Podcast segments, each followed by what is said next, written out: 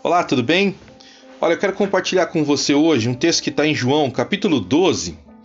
E nos primeiros versículos vai falar sobre a história de uma mulher que invade um jantar em que Jesus estava e derrama sobre ele um, um, um perfume. Derrama sobre ele, quebra um vaso e derrama um perfume que invade aquela casa, aquele lugar. E algumas pessoas até questionam se valeria a pena fazer isso. E as pessoas começam a perguntar, mas por que, que ela fez isso? Começam a se perguntar, mas por que, que ela está fazendo isso?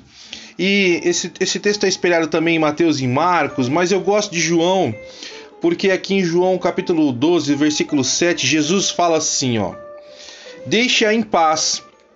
Ela fez isso como preparação para o meu sepultamento. Oi? Como assim? Preparação para o meu sepultamento? Como que a gente vai entender isso?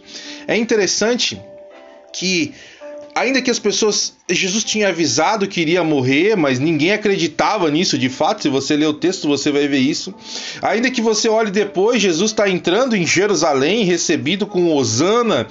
Então toda a tendência ali não era de morte.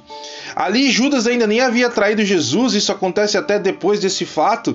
Mas quando nós fazemos alguma coisa que às vezes parece sem sentido, você já fez alguma coisa que parece sem sentido, mas você só vai entender um tempo depois? Às vezes Deus nos manda fazer algumas coisas que a princípio parecem sem sentido, sem razão, sem explicação, mas a gente vai entender lá na frente tudo o que ele tem para nós. Então, se Deus mandou você fazer alguma coisa, faça.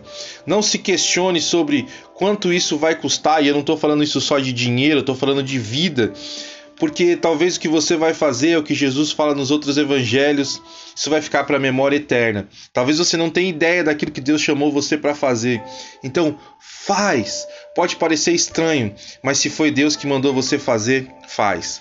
Que você tenha um dia abençoado, que a graça do Senhor esteja sobre você, que o favor dele esteja sobre você. Deus te abençoe.